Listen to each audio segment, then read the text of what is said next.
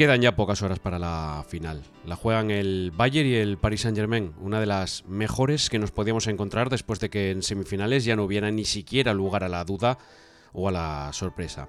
Lisboa aguarda esa gran final en el estadio de Daluz en medio de una tensa espera donde poco, muy poco o casi nada te recuerda que de esta ciudad sale un campeón y no es poco. Seguimos peinando Lisboa antes de la final.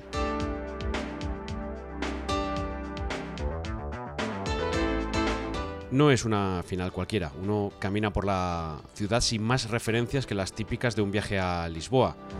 La Copa de Europa que luce en la Plaza del Rosío, iluminada por la noche para darle más impacto y poco más. Las portadas estos días se las ha llevado Cavani y su fichaje por el Benfica que, sigue sin cerrarse. O, o, las protestas contra el presidente del Sporting de Portugal que hace meses protagoniza la parte de sucesos de la sección de deportes.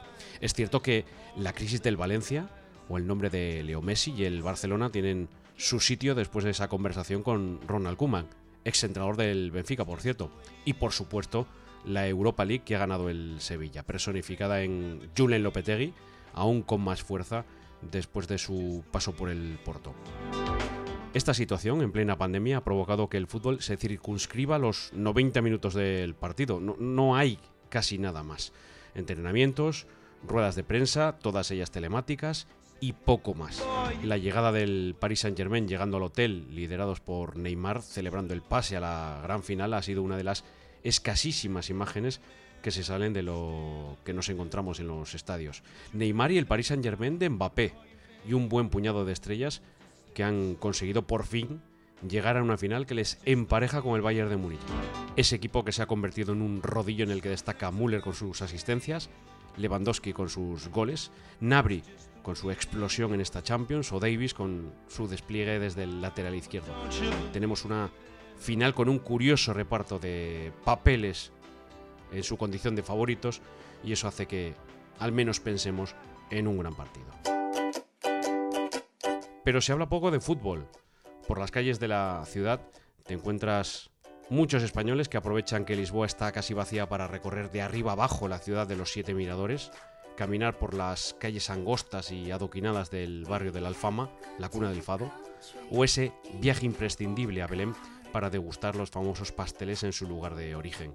De paso, te das un paseo por el monasterio de los Jerónimos o el monumento de los descubrimientos. Por hacerlo fácil, un café, un pastel, la visita, otro café, otro pastel, más de uno, porque nunca está de más endulzar un poco la vida en Belén. Con esto de los pasteles no hay ningún problema, por ejemplo, con el cilantro. Se llama coentro en portugués, que es algo muy típico en la gastronomía de este país. Alguno lo ha sufrido más de la cuenta y ahora no hay nada como dar los buenos días y pedir que no haya cilantro en cualquier plato del menú.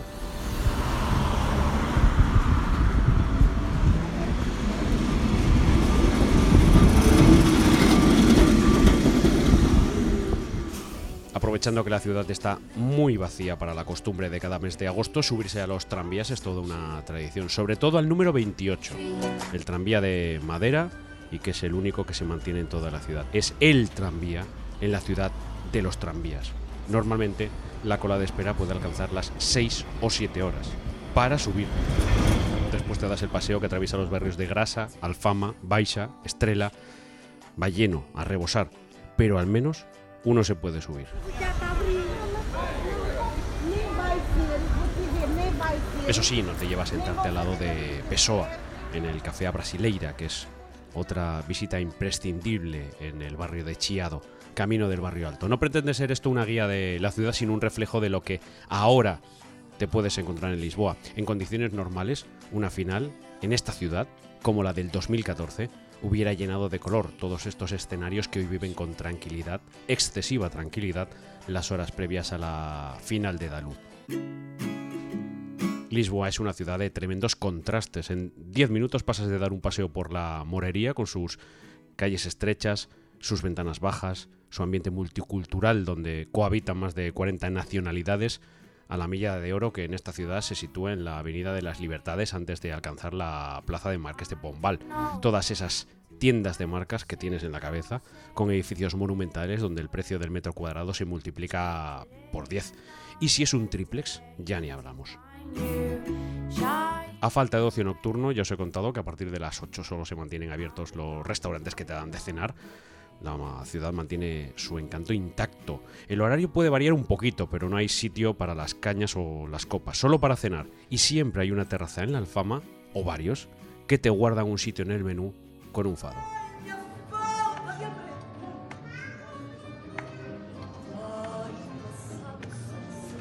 Siempre hemos mirado a Portugal por encima del hombro sintiéndonos superiores, cuando en realidad nos superan en muchos aspectos, y muchos relacionados con el turismo.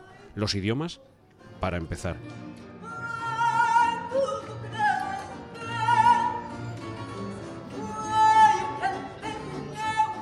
Y luego están sus playas. En un radio de 50 kilómetros, el litoral es una maravilla, sobre todo para los surferos. Es una forma de entender la vida, dicen los que conocen eso de subirse a una tabla para alcanzar las olas.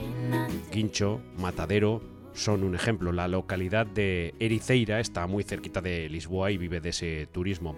Por cierto, si vais, recordad evitar las curvas de la carretera de la costa. A nuestro productor Mark Stein le gusta, lo prefiere ese viaje, pero es más tranquila la autopista, sobre todo si llueve. La costa capárica es otro buen ejemplo de playa maravillosa, más de 20 kilómetros de arenal en muchos lugares naturista, aunque ahora se haya puesto de moda la zona de Comporta, ese paraíso secreto al que acuden muchos famosos y que apenas está a hora y media de Lisboa. Tampoco era el momento de visitar la zona, pero es otra de las referencias para los lisboetas. Son cosas que pasan mientras las agujas del reloj nos acercan a otra final de Champions, diferente, sin ambiente, sin colorido, solo fútbol, únicamente fútbol, en una ciudad que da para perderse en muchos otros detalles siempre y cuando se le pueda quitar el cilantro.